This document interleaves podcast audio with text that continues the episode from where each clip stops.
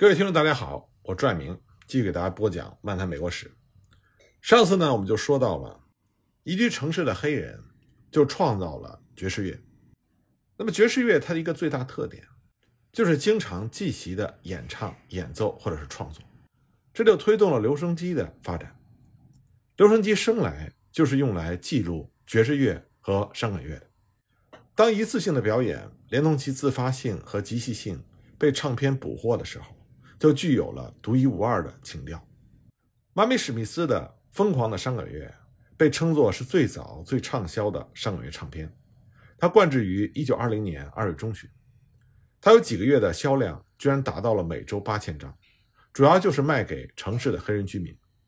它树立了一个榜样，显示出这种种族唱片具有着极大的市场。它还表明了黑人是大量消费品共同体的对象。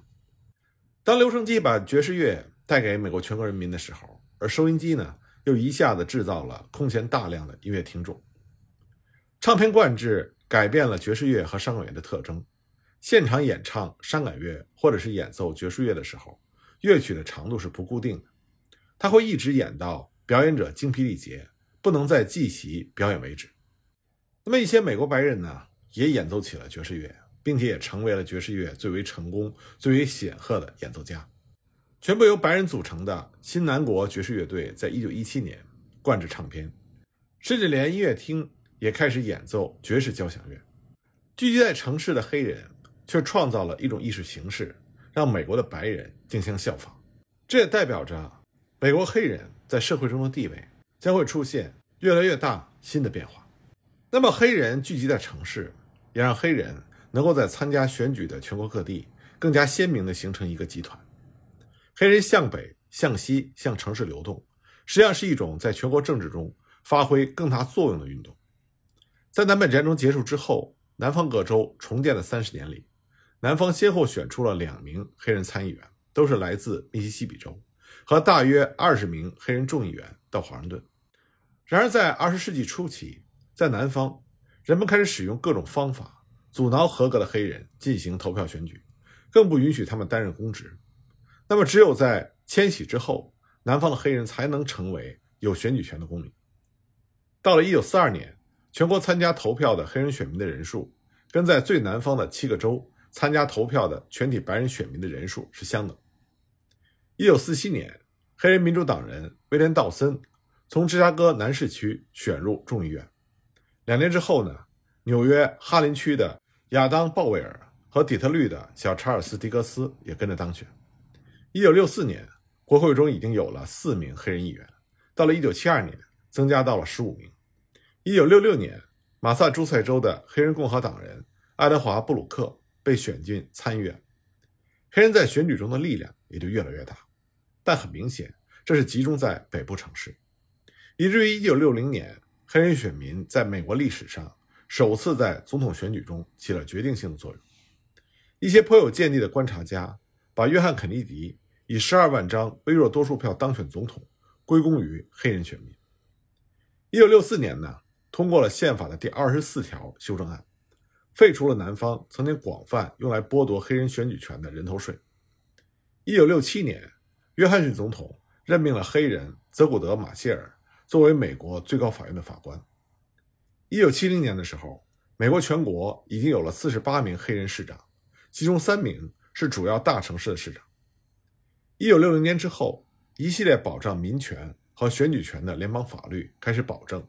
地方的种族歧视性规定不能剥夺黑人的选举权，即使是南方也不例外。虽然美国的开国元勋们曾经明确地赋予每个州自己确定选举资格的权利，可是1870年通过的宪法第十五条修正案规定，不得因为种族、肤色或以前曾经服过劳役而否定黑人拥有选举权。不过，一直到二十世纪中期，黑人的选举权才成为美国联邦的新事物。那么，二十世纪美国生活中最强有力、最有深远意义的潮流，把黑人连同其他的美国人一起吸引到各地的社会里去。可是，黑人的住所不断的处于被隔离的状态，再加上那种把黑人排斥在公共设施之外的这种极其恶劣的规定，它就显得非常的不正常，也让更多的人。觉得越来越难以容忍。城市的生活呢，虽然黑人能有机会充分发挥自己的才能，但是他们却和其他的美国人被强迫分开，这就进一步的激起了黑人的愤懑，也加深了他们难以消除的那种种族感。而这种状态所带来的负面效应，就是在黑人和其他的美国人之间引起了恐惧和敌意。其他的美国人不了解黑人，也不愿意与黑人为邻。白人对黑人横施私刑或者是非法处死。这种紧张的种族关系，到了1890年之后呢，由于集团性的冲突而更加的尖锐。那么，黑人涌入城市生活的时代，也带来了另外一个词汇，那就是种族暴乱。但这种种族暴乱是由于赤裸裸的、有组织的白人种族主义和种族隔离、种族歧视所带来的。一九一五年呢，在乔治亚州重新建立的三 K 党很快就扩展到了北部和中西部。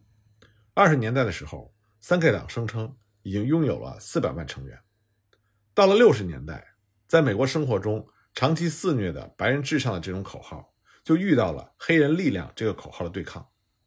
那么，新的黑人种族主义也滋长，并且颇具影响力。新组织起来的自负并且自信的黑人社会，就脱离了马丁·路德·金的非暴力指导，开始采取各种手段，暴力的、非暴力的，以及自称是非暴力的手段，来确保他们在美国社会上的正当地位。然而呢，黑人的这些做法本身就推迟了他们和其他的美国人打成一片的时间。也损害了他们的正当目标。黑人企图用种族配额、反向歧视行动以及其他的手段来补偿历史所造成的不公正。那么这种行为呢，也在非黑人社会引起了新的疑虑和反感，所以就使得黑人难以改变的地位变得更加的突出、更加的持久，并且造成无论是通过善意还是暴力都不可能解决的问题。现在很多人，甚至包括美国人自己。也在不断的探求，到底美国这个国家为什么能够发展起强大的力量，为什么能够成为现在世界的霸主？那么，有的人认为这是上帝的力量，是上帝赐福美利坚；有的人认为这是因为美国独特的地理位置；有的人认为这是因为美国从建国开始就引进了非常先进的政治体制。但这些呢，只是各个方面的具体表现。美国之所以能够拥有巨大的力量，是因为它的发展契合了人类文明发展的根本方向，那就是突破时间和空间的束缚。美国对来自于各个地区、各个国家的移民的包容性，就是要打破空间的束缚。而以美国建国时的独立宣言，它所代表的政治和制度追求，是一种对人类文明本质的探索和追求。这代表着想要打破时间的束缚，那么这种对打破时空束缚的追求，而这种追求呢，和人类文明发展大方向的契合，才是美国崛起的根本动力。但是呢，这种追求也给美国带来它最大的敌人，而这个敌人呢，也是人类文明发展过程中最大的敌人，那就是在你打破时空束缚的同时，你也在消灭。时空所带来的差异性，而这种差异性的消除，就会威胁到消灭人类个体的特殊性和独立性，这恰恰是和人类文明存在的本质相悖。所以呢，在美国的发展历程中，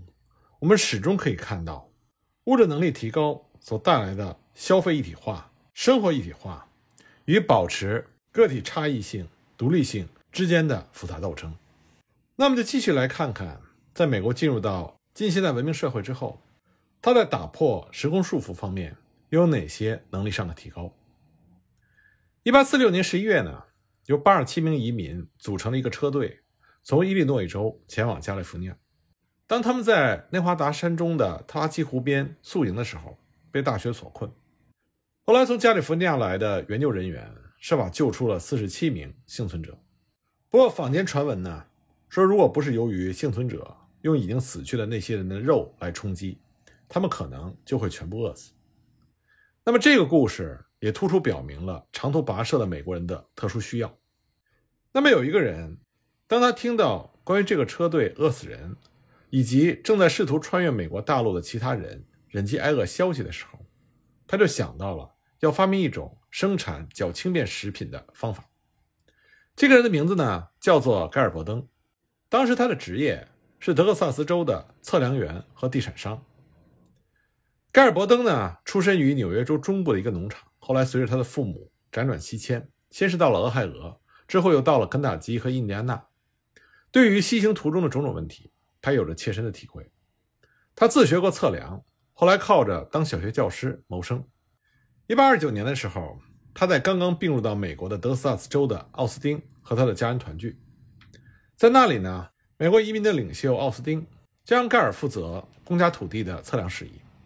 这项工作呢，就让盖尔有了能让人发财也能让人破产的权利。一八三五年，当奥斯汀需要一份报纸的时候，多才多艺的盖尔就和他的朋友。创办了《电讯与德克萨斯纪事周报》这份报纸呢，是当时德克萨斯创办的第十家报纸，也是第一家维持了两年以上的报社。不过，盖尔伯登这个人，他并不是一个简单普通的文职官员，他本身是一个发明家。比如，他曾经发明了活动浴室，给在海岸边嬉戏的女性提供了很大的方便。他送给他妻子的结婚礼物是他自己做的旋转餐桌。他还设计了一种汽船，这种船呢，不是用螺旋桨或者是轮翼来推动，而是用一根传动带来推动。传动带呢，和船的龙骨一样长，上面装着桨板。更了不起的是它的水陆两用机器，这是一种由风帆驱动的，可以在陆地和海洋行驶的草原纵帆船。不过，它最重要的发明是发生在1849年7月，当时呢。盖尔试图为他将要前往加利福尼亚的朋友们配置一种新的轻便食品，他就有一个重要的发现：一种保存肉类营养价值的更好方法，那就是提取浓缩的肉汁，把它和面粉或者谷类粗粉和在一起，然后呢，把这种混合物做成饼干的形状，在炉子上烘焙。盖尔他花了六年的时间来研制他的肉汁饼干。一八五零年，他在他自己出版的一份小册子里。列举了可以从他的饼干得益的人，海军和所有航海的人，在贫乏的地区长途跋涉的旅行者。那么，像伊莱莎·凯恩，他第一次去北极探险的时候，就带去了几罐盖尔所生产的肉质饼干。为了让医生和美国的陆军也能接受这种饼干，盖尔伯登呢就选择了和耶鲁大学的毕业生，当时德克萨斯共和国卫生局的医务主任史密斯博士合伙经营。史密斯的主要作用是在公共关系方面，他为报纸写了一篇文章，说明肉质饼干的生产将如何有助于使南部的工业多样化。一八五一年五月，史密斯还把肉质饼干拿到了伦敦博览会上去展览，同时一起展出的还有美国其他的一些精巧的产品，像科尔特的左轮手枪和弗吉尼亚牌收割机。正是在这次博览会上，盖尔伯登。因为他对食品工业的贡献而获得了最高奖。那伯登呢？为了推销他的肉汁饼干，用了六年时间，耗资六万美金。但是呢，向军队供应鲜肉的那些强有力的肉商们，让他的饼干难以得到公平考验的机会。当然，还有其他的一些问题。有些人就抱怨说，他的饼干既难看又难吃。不过呢，就在伯登的肉汁饼干还没有彻底失败之前，他已经着手实现一个甚至更好的主意。这个主意呢，让19世纪结束的时候，伯登这个名字就成为了牛奶的同义词。据说呢，那是在1851年的秋天，伯登呢从伦敦博览会返回美国，他在航行的时候就了解到轮船底舱中母牛因为晕船挤不出奶，而他听到移民的婴儿饿得哇哇直哭，他当时就开始琢磨，他能否用他的浓缩技术来生产在这种紧急情况下。需要用到的牛奶呢，这的确是一个很困难的任务，因为牛奶非常容易变质。当时全世界的人都一直在想找到保持牛奶新鲜可口的办法，但都是白费力气。不过盖尔伯登呢，就决心要找到浓缩全脂牛奶的方法。伯登这个人，他是以一个动手实践为主的人，他并没有去了解当时那些关于如何保存新鲜牛奶的理论。实际上，这些理论也被证明那是办不到的。盖尔伯登呢，他就用一锅牛奶亲自动手搞起实验来，在欧洲用脱水的方法来储藏牛奶，也曾经取得过一定的成功，但这种产品并不适合于市场销售。不过，对于这些情况，伯登并无所知。把牛奶以某种方式保存起来并不十分困难，但是保持牛奶的质量和味道就是另外一回事了。伯登他最初的实验呢，就是用敞口锅，先在锅中把牛奶煮沸，然后加进红糖，这样处理过的牛奶密封在玻璃杯里，可以保存几个月之久。但这种牛奶的颜色发黑，而且还有一种糖浆的味道。那么，在纽约新黎巴嫩移民的聚集区。伯登就第一次看到了一种真空锅，他就设法弄到了一个，并用它来试验浓缩牛奶。但是牛奶在受热之后会附着在锅壁上，然后起泡沸溢。一些专家劝他不要再搞了，但是伯登却灵机一动，他只是在锅上涂了一点油。那么这个简单而又出奇的办法，居然改善了他的浓缩牛奶的技术。伯登的发明毕竟太简单了。所以他很难让华盛顿的专利委员们相信他真的发明了什么新的东西。不过呢，有了《科学美国人》杂志编辑的证明，以及一大堆的图表和宣誓书，伯登最后还是让那些专利官员们相信他发明了一个基本上是新的项目，这就是牛奶真空脱水法。伯登这种完全是来自于实践的发明，他不可能指望会让哪一个现代有机化学家感到满意。但是伯登呢，他就有直接抓住。事物本质的本领。他曾经解释说，牛奶和血一样是一种活的流体，而且一经从母牛的身上挤出来就开始死亡、变质和分解。真空可以让牛奶不死，然后密封起来。凭借着牛奶真空脱水法，1856年呢，伯登就获得了英国和美国的专利权。从那时候起，伯登就开始对浓缩任何饮料非常的着迷。所以呢，我们现在使用广泛的。一种商业食品就产生了，这就是炼乳。那么，盖尔伯登是如何建立起他的炼乳产业，并且把炼乳推广到美国的家家户户的呢？